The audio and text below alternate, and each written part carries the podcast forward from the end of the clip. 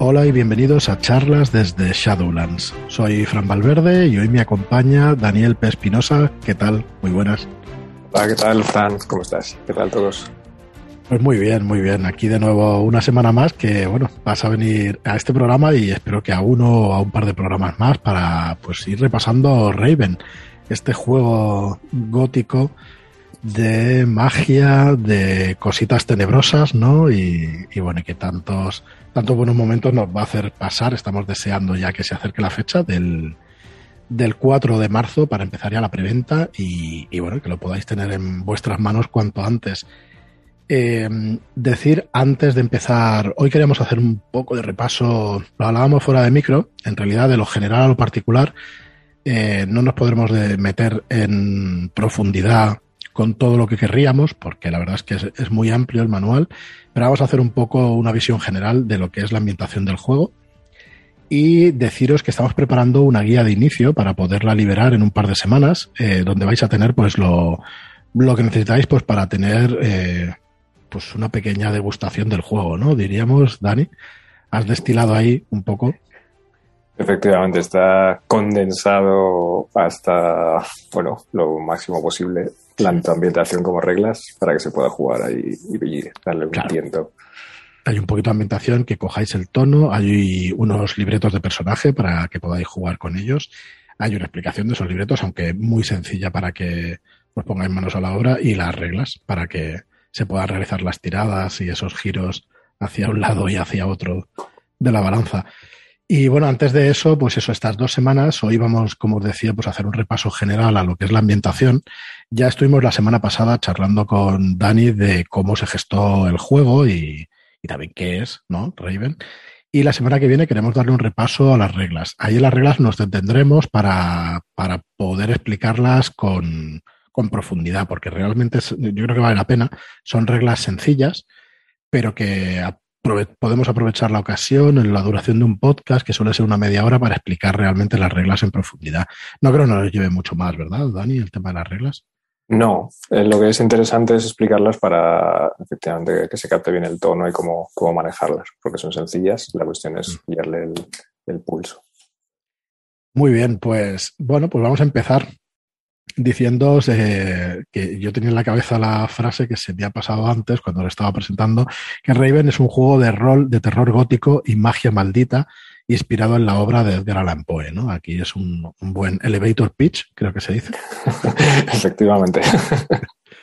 es muy buen resumen, la verdad, de, de, lo que es Raven. Entonces, si dejarte, o sea, eh, te voy a ir haciendo preguntas, si te parece, Dani. ¿Dónde, parece ¿Dónde se desarrolla este, este Raven, este juego de rol? Vale, pues empezamos. Eh, Raven, vamos a contar un poquito, a ver si podemos resumir qué es Raven, cómo es y todo esto. Raven, como ya has dicho, un juego de terror gótico, con ese tono así de la obra del terror clásico, y maldita porque tiene un componente de, magia de fondo, aunque bueno, se puede hacer más énfasis en el terror, menos en la magia si se quiere, a, a gusto. Raven se desarrolla en, eh, es un mundo eh, que no es el mundo real, es un mundo de paralelo, digamos, a, lo que sería el, el, eh, mundo del siglo XIX, o sea, mediados, la época de Poe, digamos, un continente aislado y perdido, en, rodeado de un mar de niebla.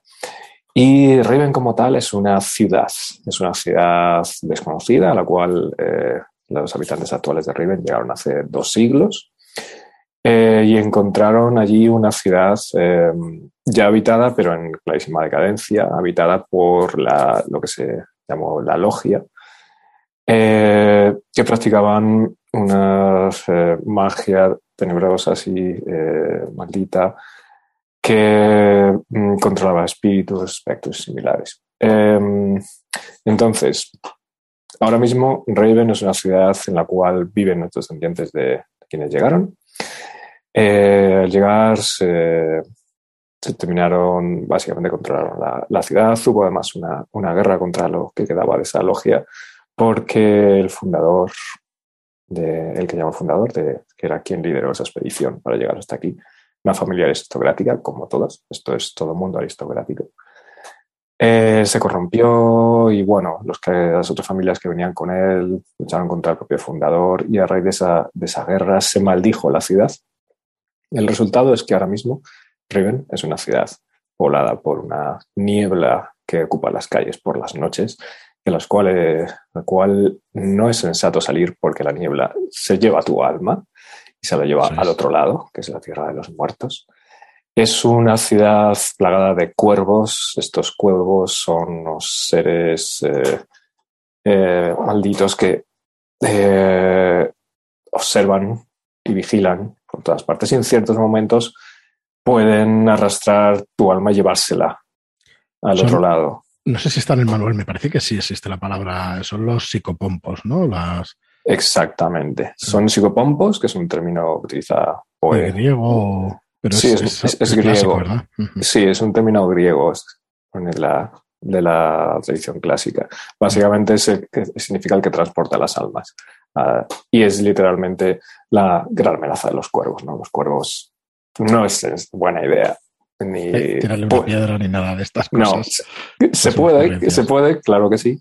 Pero si un cuervo se fija en ti, es muy probable que tarde o temprano eh, tu alma termine, termine muerto y tu alma termine condenada en los pozos más profundos del otro lado. Con lo cual, la gente que vive en Raven eh, vive aislada en ese lugar desde hace dos siglos y vive atrapada por esa maldición que hace que se tenga que claustrar por las noches, cerrar puertas y ventanas. Incluso la niebla se va filtrando poco a poco por, a veces por las, por las ventanas, lo cual es algo terrorífico de por sí. Es una ciudad de espectros. Eh, Raven es un mundo de espectros. No hay monstruos tradicionales como tal. Los monstruos son los espectros de distintos tipos. Estos, espectros, que pueden ser traídos por la niebla, pueden atravesar brechas que vienen desde el otro lado, que luego lo mencionamos un poco más, que es la tierra de los muertos. O pueden ser los propios fantasmas que dejan las personas cuando se mueren y que quedan atrapadas en un lugar porque tienen algo pendiente o han sido malditas de alguna forma. Con lo cual, Raven, quien vive en Raven vive en una ciudad de una historia gótica constante, en la cual lo habitual es encontrarse con seres sobrenaturales, espectrales y eh, convivir con esa maldición, como por ejemplo el hecho de saber que si vas a salir por la noche no vas a poder salir. Eh, si te pierdes por la noche y llegas tarde a tu casa, quizá no vuelvas. Y, con un montón de sucesos extraños, como por ejemplo que, pues, eh, que esa persona con la que estás hablando durante horas, luego te, das cuenta, alguien te dice que en realidad murió hace un año. Ese tipo de, sucesos inquietantes que generan las historias de terror. Y bueno, yo puedo seguir.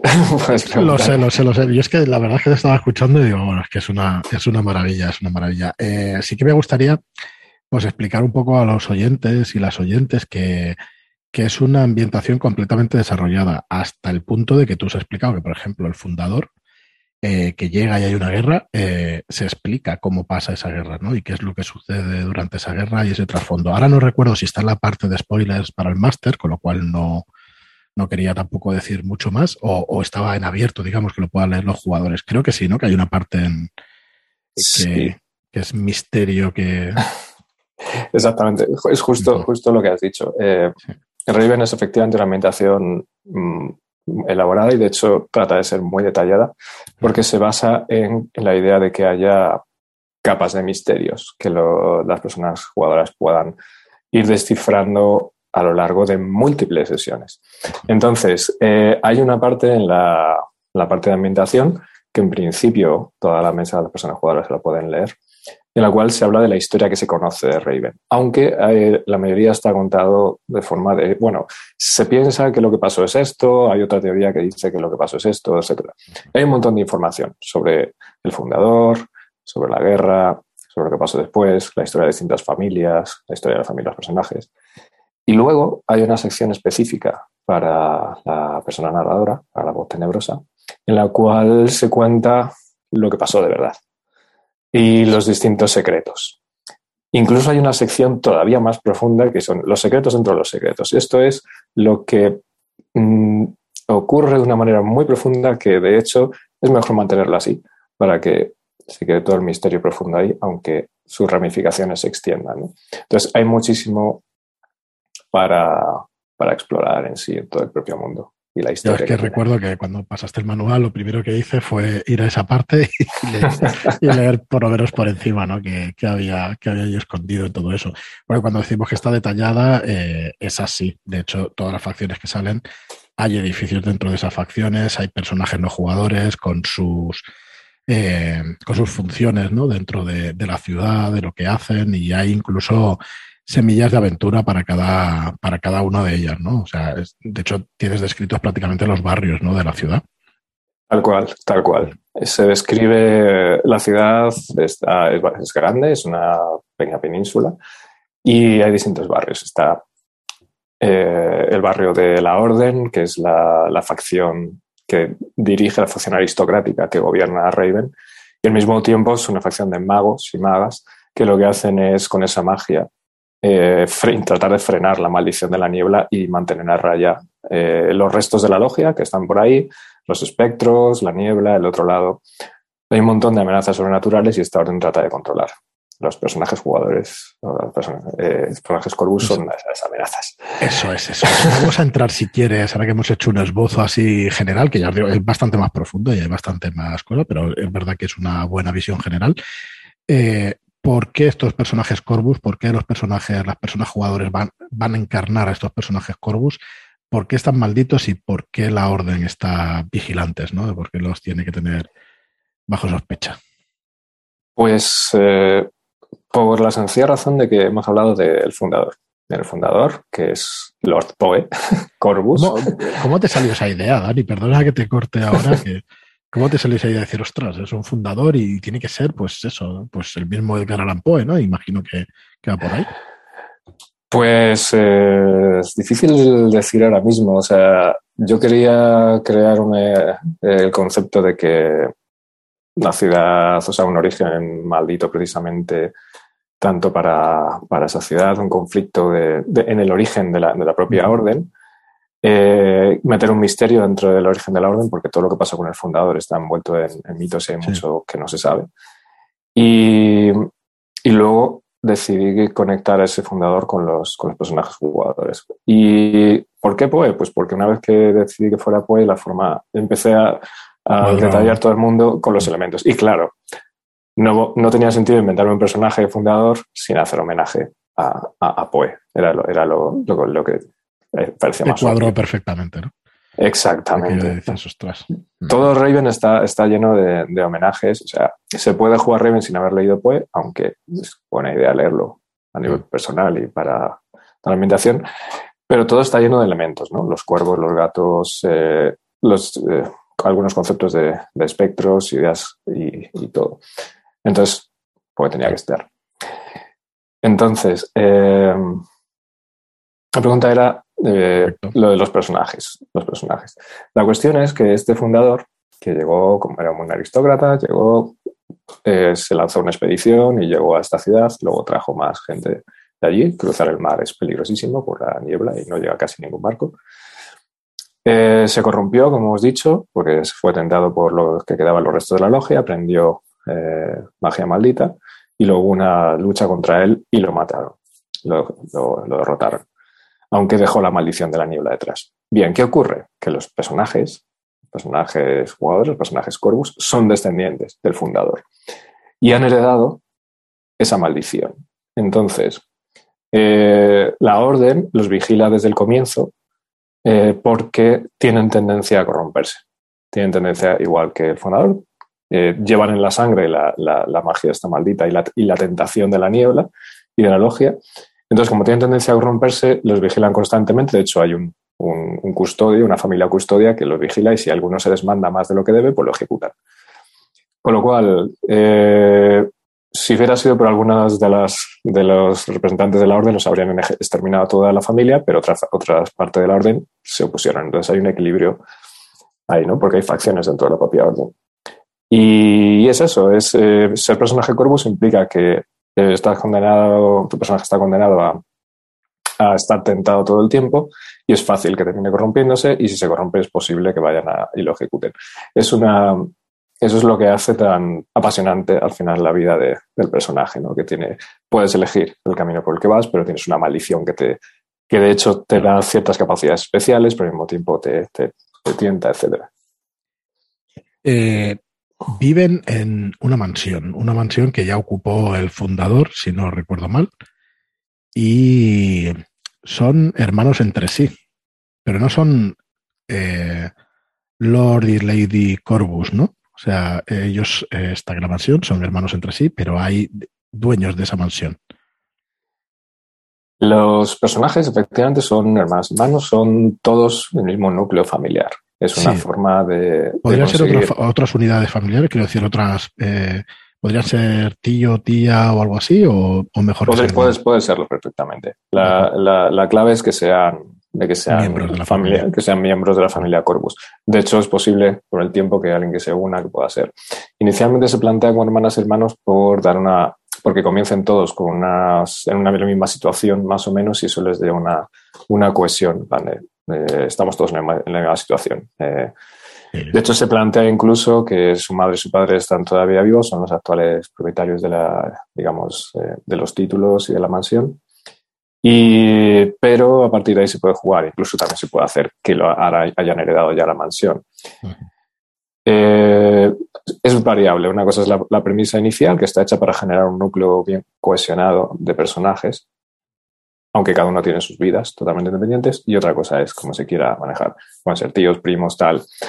Sí se plantea que todos residan en la mansión porque eh, el foco de las historias está pensado para que estén todos en el mismo sitio. Aunque lo he dicho, cada personaje tiene su sí, sí. ala de la mansión que es enorme, tiene todas sus salas ahí, sus criptas, lo que le dé la gana, tiene Correcto, sus propias es, relaciones. Claro, que es a lo que, a lo que íbamos a, lo que íbamos a explicar, ¿no? Un poco ahora estos personajes están, eh, lo que vas a tener, la hoja de personaje, vas a tener un libreto, ¿no? Que es una cosa que sí se hereda, creo yo, de, de un estilo de juego como es el PBTA. Y, y, bueno, dentro de estos libretos vamos a tener amplitud de personajes para escoger. Entonces, mmm, todos son arquetipos de esas novelas de Poe, ¿cierto? Inspirados, eh, inspirados como tal. Eh, al, no ser directamente una transliteración de, de, Poe, se entremezcla lo que es la parte de, de, fantasía e invención con... La cuestión es que todo tiene sabor a, la, a, las obras de Poe. Entonces, eh, mmm, ahí se ofrecen distintos arquetipos. Efectivamente, la estructura hereda bastante un poco las, las premisas de lo que pueda tener PBTA, en el sentido de que te plantea un libreto más o menos con una serie de, elementos particulares. ¿no? Lo que decíamos, lo que te hace aristócrata, lo que te hace elegante, tu maldición, tu persona amada, tu enigma, eh, tu, arte maldita, tu arte mágica maldita. Y luego toda una serie de rasgos. Tu laboratorio, tu ala de la mansión, tu asistente personal, o sea, tu, tu asistente de cámara y ese tipo de cosas. Y mm, hay tipos de personajes que sí se acercan más, otros se acercan menos, pero hay una cosa que sí los conecta con las obras de Poe, y es que cada personaje está asociado temáticamente a un relato de Poe, que es lo que marca su maldición, digamos. Personaje cuya maldición es el gato negro y por tanto está mmm, movido por la, eh, por la obsesión y, y, como la caída en el abismo. ¿no? Eh, si otro su tema es, eh, es eh, pongamos, Ligeia, pues tiene un tema de una maldición relacionado con la obsesión de la persona amada. Otro cuyo tema es William Wilson, pues estamos hablando de alguien que es un concepto que se utiliza en Raven efectivamente, que es el del doppelganger, el de lo que se llama Raven reflejo. El del doble, ¿no? Me parece una pasada. Un doble, pero que sustituye a una persona, pero que al final se queda como si fuera esa persona, ¿no? Como que absorbe de alguna manera el alma, aunque en esta ambientación las almas van a otro lado, precisamente al otro lado, ¿no? Ostras, me pareció muy chulo ese concepto de. Sí, es eh, sí, porque es eso. Eh, Poe tiene un relato que es eso, es William Wilson, que es literalmente, aunque no llega a, a mostrarse como algo sobrenatural, pero es una persona que empieza a hacerse pasar y a, duplicar todo, la forma de vestir, de comportarse, incluso termina absorbiendo un poco su vida de, protagonista. En lo cual... Sí, sí. Da miedito. El otro día estábamos viendo, al final le puse a mis hijos, que ya mi hija mayor ya tiene 17 años, eh, estuvimos viendo, ah, ¿cómo se llama la película de Matt Damon? De, ah, que hace, pues eso, imita muchísimo a un chico y al final, ah, ya, Ripley. Correcto, correcto. Talento, el talento de Mr. Ripley. Hostia, qué inquietud. es una cosa parecida, ¿sabes? Que, Tiene un aire, claro, es que Patricia Highsmith, que es la, la escritora de la novela de, creo que es como este, este al sol, bueno, no sé, al sol. Bueno, eh, Mr. Ripley. Las distintas novelas de Mr. Ripley. Me pensaba que era una sola, pues fíjate. Son, son varias, son varias, son varias. Es una novela negra muy, muy inquietante y me encanta. Soy un fan, ¿eh? soy un fan de Patricia Highsmith, absoluto. Hostia, pues mira, le daré un vistazo, ¿eh? porque la película me parece una genialidad. La he visto varias veces y dice, bueno, inquietante es poco. La que lía el, el chico allí. sí. Me recuerda mucho a eso. Un aire, el efecto, el concepto del doble es un elemento muy recurrente en literatura y en terror. Es un elemento de terror fascinante. Con lo cual, pues bueno, esa es la familia. Incluso uno de los personajes es, eh, los posibles personajes es de hecho un reflejo y no queda claro si es el, si es realmente el, la persona Corvus original, el mismo Corvus original o es el, es el doble. Vamos a dejarlo ahí. Sí, sí, una maravilla. Entonces, bueno, eh, se trata en esta sesión cero de, de, ir creando estos personajes, bueno, ir rellenando, digamos, las, las distintas cosas que se dejan en el aire para que hagas tuyo tu personaje. Pero yo recomendaría lo que estabas diciendo de, de llevar el personaje, conocerlo un poco y leer el relato en el que está basado porque vas a disfrutarlo doblemente. Exactamente. Eso es un poco la, idea general más para, para, todo Raven. El relato te inspira, te, te aporta un tono a la hora de, de, narrar o de jugar, unas palabras, unos temas. Y sobre el personaje, pues te incita un poco de, bueno, este personaje está centrado en eso, en la obsesión o en la duda del doble, ese tipo de cosas. Tenemos Raven, tenemos facciones en Raven y lo que pasó históricamente un poco en Raven. Tenemos a los personajes, eh, no hemos tratado sus motivaciones, pero sí su camino, con lo cual está un poco ligado. Eh, pero tenemos varios protagonistas más y uno de ellos es la mansión, ¿no? La mansión de, la, la, mansión Corbus. La mansión. Corbus es un edificio enorme eh, centro de Raven. Toda Raven es una ciudad blanca, eh, igual que la niebla, y porque está construido con lo que se llama la piedra de la logia, que es la otra facción a la que hablamos, que es una piedra que parece reflejar la niebla y, filtrarla. Sin embargo, la mansión Corbus es de piedra negra. Eh, es uno de los muy pocos edificios que hay. Hay, algunos restos de lo que se llama la cultura ancestral en, Raven, que, precisamente se caracteriza por estas construcciones de, piedra negra, que es otro de los grandes misterios de Raven, ¿no? que había antes de la logia, que hizo que la logia cayera en decadencia y, qué conexión tiene todo eso con, con, la niebla, con el otro lado. Y la mansión Corvus es un misterio en sí. Es un lugar donde se instaló el fundador cuando llegó. Eh, se piensa que era la sede de la logia, de hecho, eh, cuando llegó el fundador, con lo cual era un edificio muy importante. Y cuando el fundador murió, pues la familia Corvus se quedó allí, digamos que permitieron que se quedara allí, y es un lugar claramente maldito. Es un lugar del cual se conocen las salas principales donde habita la familia, habita la madre, el padre, donde habita cada uno de los personajes, atendido por una servidumbre extraña de por sí, que parece conocer muchas cosas y de la casa y parece al final que ellos son sus propios dueños. Y, y habitada por gatos, que es otro tema. Solo hay gatos en la mansión Corvus. Eh, en todo Raven, el único sitio donde se pueden encontrar gatos es en la mansión. Y nadie sabe qué, son los gatos, pero sí saben que no hay que molestarlos, porque si se quiere experimentar qué es lo que pueden hacer los gatos, igual no es buena idea. Eh, y la mansión como tal está llena de rincones oscuros, de lugares eh, en penumbra, de cuadros antiguos, de galerías, de todos los ascendientes de la familia Corbus, incluso puede haber restos todavía de la era de la logia escondidos en algún rincón. Eh, hay lugares malditos que no que se pueden encontrar cuando alguien se pone a explorar los pasillos interminables. Se pueden encontrar fantasmas o todo tipo de espectros. Y es un lugar, además, que está pensado para que sea un escenario de exploración de historias. Es decir, no está definido a propósito, para que en la mesa de juego decidan lo que hay en la mansión.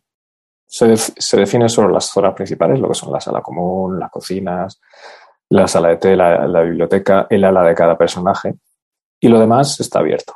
En una hojita se van una especie de plantillitas se va apuntando lo que, lo que, los lugares que se van creando entonces puede ir, tanto cualquier persona jugadora puede proponer que quiere explorar a ver qué encuentra, o puede declarar que es, existe tal cosa y se, desarrolla en una, en una, historia, o la persona narradora decide, la voz tenebrosa decide hacer una, una historia, un relato en un lugar nuevo de la mansión. Por lo cual es un lugar creciente. Tiene una propia historia en sí, también tiene eh, misterios, secretos que se pueden ir desvelando con el tiempo y todo está relacionado con la, con la historia de Raven y con el pasado. Es decir, no es un lugar aislado.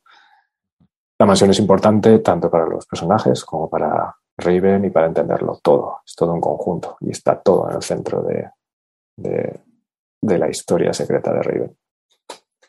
Igual que en la ciudad tienes semillas de aventura para cada barrio, para cada edificio y eso, incluso en la mansión tienes también semillas de aventura para distintas estancias de la mansión, de la mansión ¿verdad? Cierto, de hecho se proporcionan, exacto, se proporciona, eh, a diferencia de la ciudad, la ciudad está descrita por, digamos, por, por barrio. Entonces, cada barrio, eh, es lo que decíamos, el barrio de la orden, el barrio del gremio, luego a ver si hablamos un pelín de las facciones que nos faltan, el barrio, burgués, o sea, el barrio burgués, lo que sería el barrio de exploración, etcétera. Y en cada uno se proporcionan lugares eh, llamativos, personajes relevantes, misterios, algunas ideas, etc. La mansión describe estos lugares comunes que he mencionado, que serían las salas centrales, la zona de la servidumbre, los jardines, etc. El bosque enorme que rodea la mansión, es un bosque también maldito con el lugar.